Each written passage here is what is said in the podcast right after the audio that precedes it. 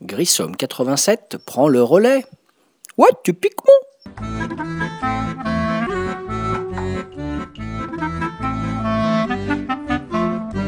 Salut les Ludo, David alias Grissom, pour un nouveau podcast sur le site de Ludo le gars. Aujourd'hui le podcast 127.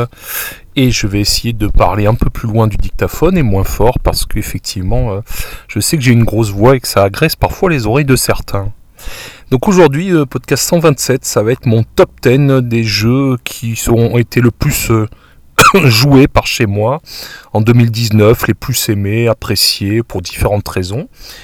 Euh, pas forcément des jeux sortis en 2019 d'ailleurs, et à chaque fois, euh, je vous ferai un petit, une petite explication du pourquoi j'ai aimé ces jeux particulièrement. Voilà, 3-4 raisons qui font que ce jeu, eh ben, il a, il a buzzé par chez moi ou dans ma bande de potes, euh, voilà, joueurs du jeu d'histoire. On commence donc par le numéro 10. Le numéro 10 du classement de mon top 2019, c'est Catan Junior. Catan Junior de Klaus, Klaus Tauber aux éditions Philosophia. Donc est un vieux jeu, enfin vieux jeu, il a 5-6 ans, hein, c'est pas, mais c'est déjà vieux dans l'univers du jeu. Et donc Catan Junior, en fait, je me le suis procuré dans un vide-grenier euh, pour euh, expliquer plus en détail à l'école euh, organisée par l'école où travaille ma femme et précisément par les parents d'élèves. Et donc j'ai réussi à mettre la main sur une boîte de Catan Junior pour une somme totalement dérisoire. Et ben ce jeu, depuis, on y a beaucoup joué avec mes deux filles, la plus grande qui a 11 ans et la deuxième qui en a 8. Et c'est vraiment un hit de par chez nous. C'est un jeu que mes filles me réclament voilà, qu'elles aiment beaucoup. Et particulièrement ma deuxième, ma petite Ambre, parce que ça lui permet de mettre une grosse pâtée à son père, n'est-ce pas? Alors qu'est-ce qui est sympa dans Catan Junior? Ben, C'est que c'est une remarquable adaptation et simplification du grand classique Catan. Et effectivement, on retrouve les sensations de, son glorieux aîné, mais tout ça simplifié euh, quand même très nettement pour que ça puisse être accessible pour des enfants à partir d'un âge de 7-8 ans, on va dire. Donc euh, qu'est-ce que j'aime dans ce jeu? Bah, Le fait que l'adaptation est très réussie et qu'on retrouve les sensations de son aîné, un joli matériel, euh, petite ressource sympathique, les petits jetons carton, un joli plateau, voilà, les tuiles, euh, des tuiles hexagonales, les tuiles coco. Ce que j'aime, c'est la simplicité, la rapidité, le fait qu'un enfant de 7 ans ou 8 ans va pouvoir facilement avoir la possibilité de battre son papa ou sa maman, et sans que celui-ci euh, ne, ne joue, entre guillemets, pour le laisser gagner. Euh, ma fille, sincèrement, joue euh, très bien, elle a compris immédiatement, elle se l'a approprié tout de suite, et donc c'est un vrai plaisir, parce que du coup, euh, même pour moi, il y a un challenge de la battre. Voilà, donc numéro 10, Catan Junior. Numéro 9, numéro 9 de ce classement, c'est encore un jeu que j'ai récupéré d'occasion et qui a pas mal tourné à la maison, encore une fois avec mes filles. C'est le jeu Quadropolis aux éditions Days of Wonder de François Gandon. Euh, Quadropolis, donc, un, qu'est-ce qu'on a aimé là-dedans? On aime sa simplicité, son évidence. Voilà, les règles sont très simples, c'est très fluide. On aime la rapidité des parties. Ça se joue quand on y joue à deux, on met à peu près une demi-heure. Voilà, donc c'est malin, c'est rapide. Comme toujours chez Days of Wonder, il y a du très beau matériel. Voilà, Days of Wonder qui fait toujours des choses très soignées. Et donc euh, j'ai été euh, vraiment ravi de le récupérer d'occasion. Et je songe d'ailleurs à me procurer rapidement, si je le trouve, l'extension des bâtiments publics, histoire d'enrichir. Ce que j'aime également, c'est que c'est un jeu assez progressif. Vous avez d'abord un mode classique, pour découvrir le jeu et rapidement on va passer sur un mode expert qui va donner un peu plus de complexité, le tout restant dans un format familial plus très agréable, très abordable, rapide et malin. Donc numéro 9 c'était Quadropolis. Numéro 8 de mon classement de mes top 2019, Corinthe, un jeu récent, si je ne dis pas de bêtises, je crois qu'il est de 2018, de Sébastien Pochon euh, jeu édité également chez Days of Wonder, petite boîte. Euh, donc un roll and write, c'est très à la mode en ce moment, ces petits jeux où vous devez cocher des cases et remplir des, petits tableaux, des petites grilles. Qu'est-ce qu'on aime dans Corinthe Alors ça c'est pareil, ma fille en particulier, là c'est plutôt la grande Agathe, adore vraiment ce jeu. Et eh bien ce qu'on aime c'est son accessibilité, c'est vraiment très simple. Voilà, c'est c'est rapide. Une partie à deux, ça va prendre 20-30 minutes. Voilà, euh, le côté très ludique de cocher les petites cases, mais ça met quand même dans un côté très accessible. On n'est pas dans un tableau Excel et quelque chose d'hyper complexe. Voilà, euh, à signaler que ça reprend, et c'est ce qui fait que je l'ai aimé également, ça reprend certaines idées de Disparon, un jeu qui avait euh, très bien marché à l'époque, du même auteur, et on pourrait dire en caricaturant un peu, excusez-moi, que Corinthe en est une version simplifiée. Donc très belle surprise que ce Corinthe en roll and write rapide et malin, numéro 8 de mon top 2019. Numéro 7, un jeu récupéré encore une fois d'occasion et qui a beaucoup tourné dans mon groupe de joueurs du jeudi soir et dans d'autres cercles de joueurs un peu experts, c'est Pixie Queen, un jeu de Game Brewer qui m'a été conseillé par un joueur savoyard, s'il se reconnaît, voilà, avec qui j'ai eu le plaisir de jouer cet été. Et donc, euh, il nous avait parlé de ce jeu au, fil de discussions ludiques, et je me suis dit, bah allez, on va écouter le conseil. Donc j'ai fait l'acquisition de ce Pixie Queen, et je dois dire que je ne le regrette pas. Euh, l'auteur Rudy Sudgens. Alors qu'est-ce que j'aime dans Pixie Queen? Ce que j'aime déjà à la base, et, que c'est, pas si courant dans l'univers des jeux, c'est que c'est un jeu qui est très punitif, où on va se prendre des points négatifs parce que la reine des pixies est assez dure et intransigeante envers ses serviteurs. Et les pauvres pixies qui n'arrivent pas à contenter leur reine vont recevoir euh, forme de, sous forme de coups de fouet des points de malus.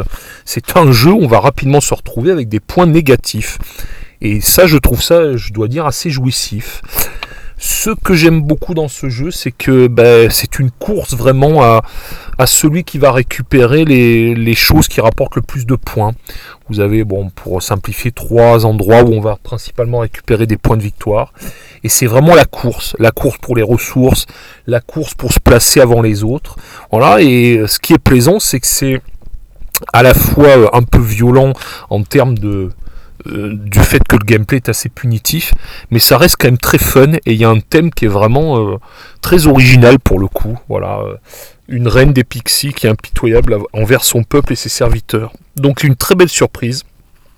Pixie Queen qu'on peut trouver d'occasion et qui est septième de mon top 2019. Sixième de mon top 2019. Et là, pour le coup, c'est un jeu de 2019. Euh, Jamie Stegmaier chez Stonemeyer Games, euh, localisation Matago en français, c'est Tapestry ou Tapestry, je ne sais jamais trop comment on doit prononcer. Donc Tapestry, c'est la dernière grosse boîte de Stonemeyer Games. Euh, c'est sorti à peu près aux alentours des Suns cette année en 2019. Il y a eu un buzz énorme. C'est vrai que Jamie Stegmaier est très fort, très doué pour entretenir le, buzz et pour faire une com d'enfer autour de ces jeux, avec euh, des news soigneusement planifiées et toute une orchestration de la sortie de ces jeux qui est assez remarquable. Bon, moi perso, je suis fan de ces jeux en général. J'ai d'autres jeux, Viticulture, enfin les jeux de cet éditeur, Viticulture, Euphoria, euh, Size. Depuis le temps que je le dis d'ailleurs, il faudra que je finisse par faire un podcast, Wingspan aussi récemment. Donc qu'est-ce que j'aime dans Tapestry? Euh, J'aime, j'aime la beauté du matériel. Oui, je concéderai à certains qui se reconnaîtront que c'est un peu surproduit et que ça fait gonfler le prix. Je pense en particulier aux bâtiments peints, mais qu'est-ce que c'est beau quand même sur une table. C'est vraiment magnifique. Euh, moi, je les trouve jolis, les bâtiments peints. Alors, effectivement, euh, oui, ça se discute. On pourrait jouer sans. Ça aurait pu être des tuiles avec la photo du bâtiment, etc. Mais bon, même s'ils ont une utilité qui est limitée au, niveau du gameplay, c'est quand même, moi je les trouve très beaux perso, ces bâtiments peints.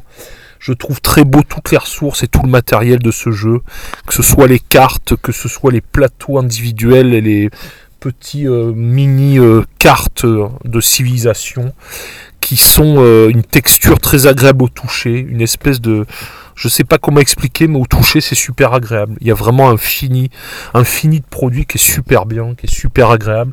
Un immense plateau qui est très beau également. Donc voilà, ça déjà ce que j'apprécie, c'est que niveau matériel, on en a pour son argent. Si tenté, bon, ça prête à discussion qu'on soit d'accord pour investir dans un jeu qui coûte quand même 90 euros. Qu'est-ce que j'ai aimé? Ben, J'ai aimé l'évidence des règles.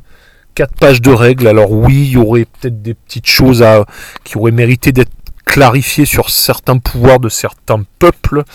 Mais à part ça, quand même, c'est relativement simple, pour, le, pour même dire simple carrément. Et ce que j'ai aimé, c'est l'évidence de la façon de jouer, c'est-à-dire Excusez-moi, je suis en train de m'enrhumer. Euh, ce que j'ai aimé, c'est le fait que, par exemple, le, c'est cette action de faire progresser sur des pistes. Il y a la piste militaire, scientifique, technologie et exploration. Mais le fait que selon qu'on va progresser plus ou moins vite sur telle ou telle piste, on va pouvoir récupérer des bâtiments, on va pouvoir créer des micro-combos en débloquant telle ou telle chose avant telle autre. C'est d'une fluidité juste remarquable. Et ce qui est étonnant, c'est que, c'est ce que j'aime beaucoup, c'est que c'est toujours les quatre mêmes pistes et les mêmes progressions et les mêmes bonus qu'on va récupérer à chaque fois. Mais malgré ça, ça boîte. On pourrait croire que toutes les parties vont se ressembler, et selon le départ qu'on va prendre et les gens avec qui on joue, et ceux sur le, selon quoi, sur quoi ils vont rusher, etc. Et ben en fait les parties se ressemblent pas du tout. Donc ça a ce côté très addictif. J'avance ma piste, je progresse, je progresse régulièrement. Ce que j'ai aimé aussi, c'est qu'on va scorer un peu dans tous les sens et on va se retrouver avec un jeu euh, qui est plutôt agréable dans le sens qu'on va monter sur des 150, 200 points ou plus. Voilà. Euh, ce que j'ai aimé, donc, c'est que euh, bah, ça se joue euh, vraiment rapidement avec du beau matériel, que c'est fluide, ça coule tout seul, sincèrement. Je m'attendais à un truc vraiment alambiqué, etc. Et finalement, bah, on se prend un peu la tête, mais dans le bon sens du terme. Donc ça a été pour moi vraiment une belle surprise. Numéro 5 de ce top 10 de 2019, Kitchen Rush, un jeu que j'ai récupéré également d'occasion. Je l'ai récupéré d'occasion euh, il y a quelques mois de ça. Je le cherchais depuis longtemps. Et depuis que je l'ai récupéré, on y a beaucoup joué avec euh, des crises de rire assurées à chaque fois. Voilà, c'est un jeu que j'ai beaucoup joué en famille principalement. Qu'est-ce que j'aime dans Kitchen Rush? Euh, J'aime le côté hyper speed avec les sabliers. Donc on court, on est dans tous les sens. Et vas-y que je récupère des à manger dans la réserve. Vas-y que je fasse cuire mon plat. Vas-y que je récupère des assiettes sales, que je les lave, etc. Que j'aille chercher des épices, etc. etc. Donc ce que j'aime, c'est le côté un peu speed, mais malgré tout dans un temps limité puisqu'on a quatre manches de 4 minutes. Si on rajoute installation, rangement, discussion entre les manches, allez, c'est bouclé en trois quarts d'heure, donc ça c'est quand même super agréable. Ce que j'ai aimé, c'est que c'est très fun. Bah franchement, on se prend au jeu, c'est hyper rigolo. On se prend au jeu de remplir ses commandes, etc. Ça c'est vraiment super rigolo. On se marre parce qu'on oublie des trucs et puis vite, il faut faire ci, il faut faire ça. Enfin, ça... Donc ça c'est assez plaisant. Ce que j'ai aimé aussi, c'est la petite bande son qui, accompagne et qu'on trouve sur le site de Gag. Voilà, nos, mes amis belges de Gag. Donc ça, c'est bien fichu également. Ce que j'ai aimé, c'est qu'il y a plein de petits modules qui étaient issus du Kickstarter et ensuite une extension, ce qui fait qu'on va pouvoir enrichir euh, tout doucement et gentiment le jeu au fur et à mesure, en rajoutant des nouvelles recettes, en rajoutant des desserts, en rajoutant tout un tas de choses. Donc j'aime son accessibilité, le côté très familial, très rigolo et le fait qu'on passe vraiment un franchement bon moment avec un gameplay euh, un peu décalé avec ses sabliers, tout ça, c'est vraiment très sympa. Euh, à savoir d'ailleurs qu'ils ont repris le principe sur RushMD qui était en présentation à Essen cette année en 2019. Euh, pareil, thème du sablier, principe des sabliers dans un univers hospitalier. Numéro 4 de mon top des jeux que nous avons aimés dans mon groupe ou moi-même ou dans ma famille en 2019. Le numéro 4 c'est Sagrada. Sagrada, euh, j'oubliais pardon Kitchen Rush de Vangelis Badgiartakis et David Turksi, euh, éditeur Artipia Games original et traduit par Gag. Donc quatrième Sagrada euh, l'éditeur, excusez-moi, eh bien je ne l'ai pas sous les yeux, j'ai oublié de noter ça, ça c'est pas bien.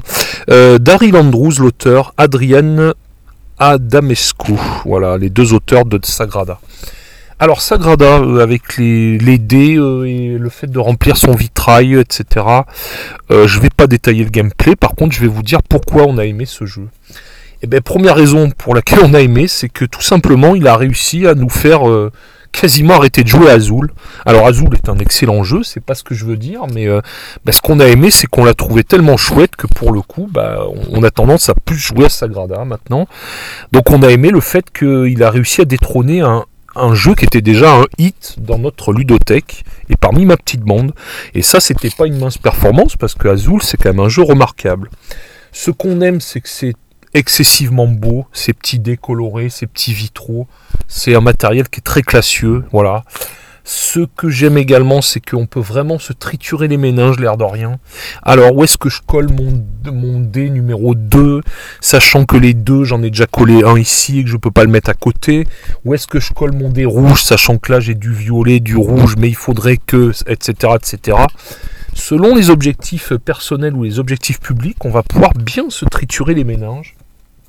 Voilà, le tout dans un temps euh, relativement court, même en y jouant à 4, euh, on reste sur des durées extrêmement raisonnables, ça va pas dépasser une heure. Donc ce qu'on a aimé, c'est sa beauté, son évidence, sa rapidité et son côté hyper malin et ingénieux. Maintenant, ça y est, attention, on arrive dans les tops, les tops du top, le podium de mes top jeux de 2019. Troisième, acheté à Essen et sorti à Essen un petit jeu de pli, petit jeu de cartes qui s'appelle Point Salad. Éditeur AEG, auteur Sean Stankiewicz, Robert Melvin et Molly Johnson. Euh, Point Salad d'ailleurs qui sera localisé euh, au début du printemps, début d'année 2020. Euh, ce sera je crois chez Gigamic. Qu'est-ce que j'ai aimé sur Point Salad?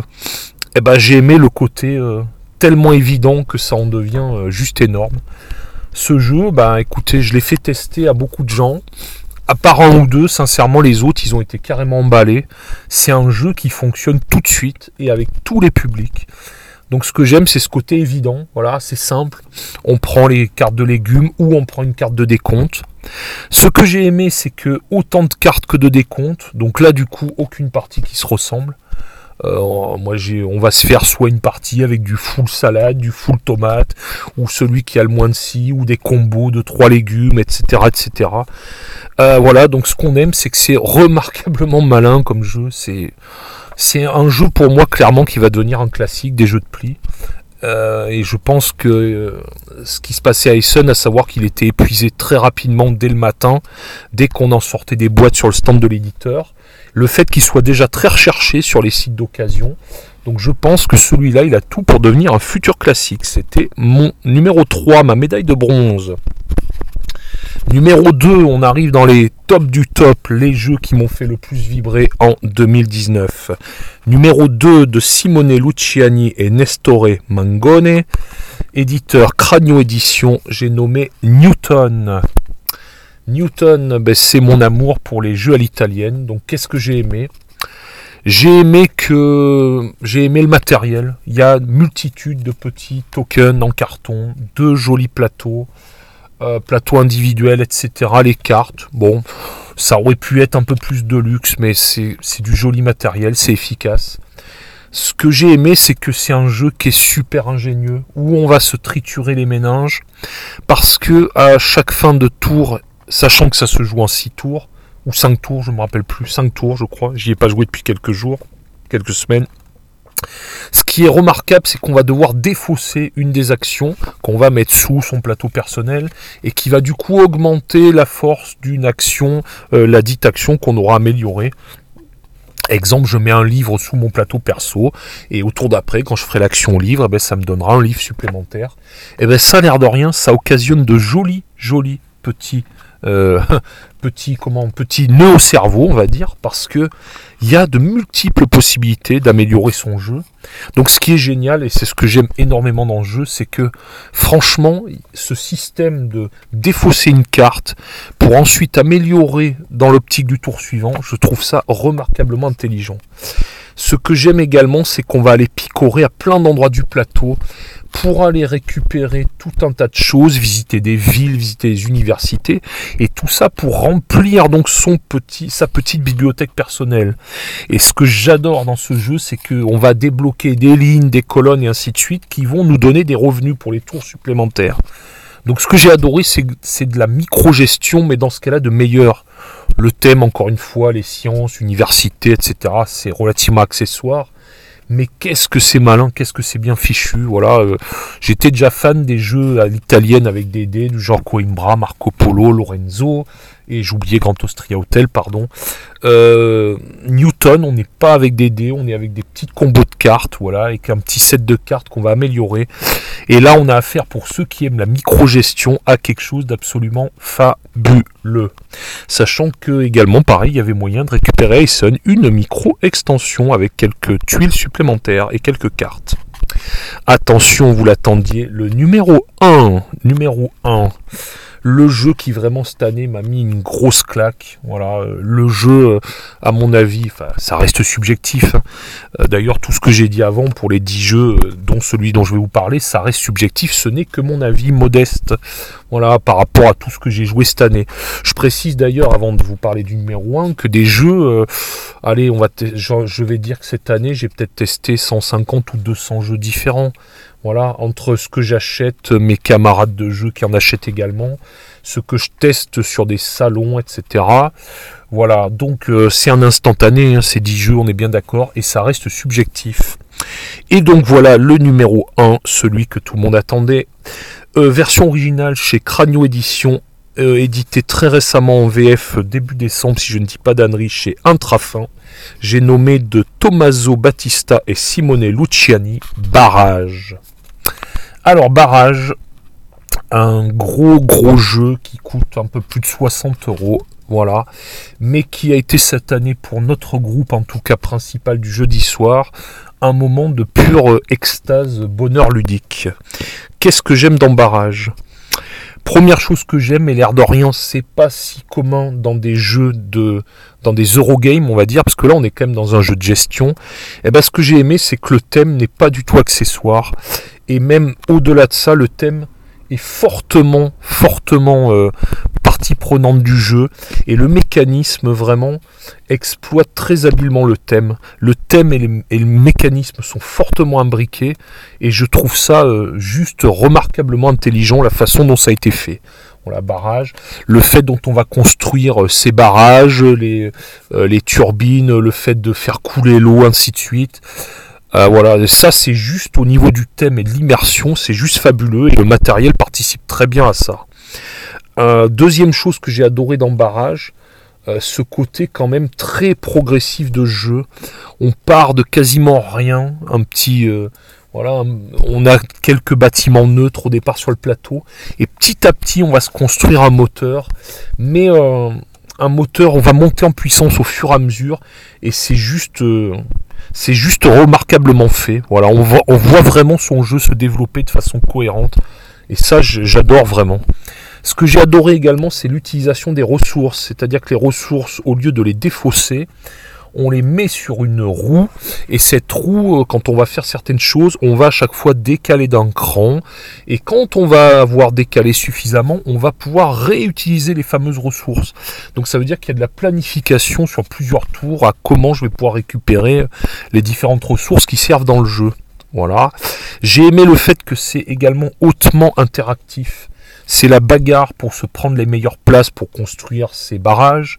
C'est la bagarre pour détourner l'eau de ses petits camarades pour pouvoir euh, avoir accès euh, sur le plateau d'action aux ressources avant eux et à moindre coût.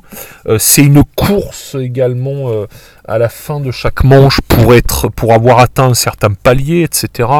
C'est c'est effréné. On joue pendant deux heures, deux heures et demie, ça dépend combien on va être mais on voit pas passer le temps du tout. Et c'est haletant, c'est chaque seconde, euh, chaque minute il se passe un truc. Et euh, ce que j'ai aimé au-delà du fait remarquablement malin et de tout ce qu'on peut y faire, c'est le côté que vraiment cette interaction omniprésente et le fait qu'il faut vraiment surveiller ce que fait l'autre. Ça ne veut pas dire que j'aime pas les jeux où on fait parfois chacun sa cuisine dans son coin, mais là pour le coup on est totalement euh, en interaction en permanence avec tout le monde et euh, voilà. Ce que j'aime aussi, ce qui pourrait déplaire à certains, c'est que c'est un jeu quand même qui va pas pardonner euh, les erreurs parce qu'on peut se retrouver euh, rapidement à sec si on n'a pas bien géré son petit plateau perso, on va dire. Voilà, mais enfin en tout cas dans notre groupe, et mes, amis pourraient le dire, ça a été un énorme coup de cœur. Voilà, il y avait un ami qui se reconnaîtra, qui l'avait pledgé en Kickstarter. Et vraiment, voilà, pour nous, ça a été un gros coup de cœur. Et pour moi, c'est le numéro 1 de ce top 2019. Je vais finir juste euh, en faisant un petit focus pour finir ce podcast 127 sur un jeu quand même. Euh, je ne l'ai pas mis dans mon top 2019 parce que je n'en ai fait qu'une partie et ça date d'il y a à peine une semaine. Mais je peux déjà annoncer en gros qu'il sera dans mon top 10 2020. Voilà, si vous m'écoutez l'an prochain à la même date. Euh, bah, c'est Kelus 1303. Voilà, donc un petit clin d'œil à William Attia qui nous a proposé quelque chose d'assez remarquable et qui a réussi à remettre son Kelus qui était déjà exceptionnel et qui reste exceptionnel, à le remettre au goût du jour et à l'adapter un peu plus à ce qu'attendent les joueurs de 2019.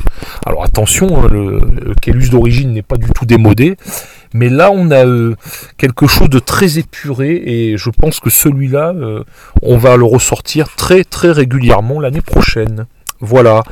Euh, je pense que je vous ferai d'ailleurs bientôt, euh, tant que j'y pense, un petit podcast 129, euh, 130 ou dans ces eaux-là, pour vous présenter un peu ce que j'attends en 2020, parce que j'ai commencé à faire un petit peu ma shopping list, comme j'avais fait l'an dernier, si vous vous rappelez bien. Voilà. Sinon, j'espère que je vous ai moins cassé les oreilles. J'ai essayé de parler un peu plus doucement. Et je vous dis bah, très bientôt les Ludos. J'espère que vous prendrez plaisir à m'écouter. Et puis si vous envoyez un petit commentaire sur le site de Ludo le gars, bah, écoutez, ça fera toujours plaisir. Je vous dis à bientôt pour un nouveau podcast, soit de Ludo ou de moi-même. Non, ce sera moi-même, le numéro 128. Voilà, je suis en train de mettre 2-3 notes sur papier. Donc le prochain, ça sera le 128. Donc je vous dis à bientôt et merci pour tout. Ciao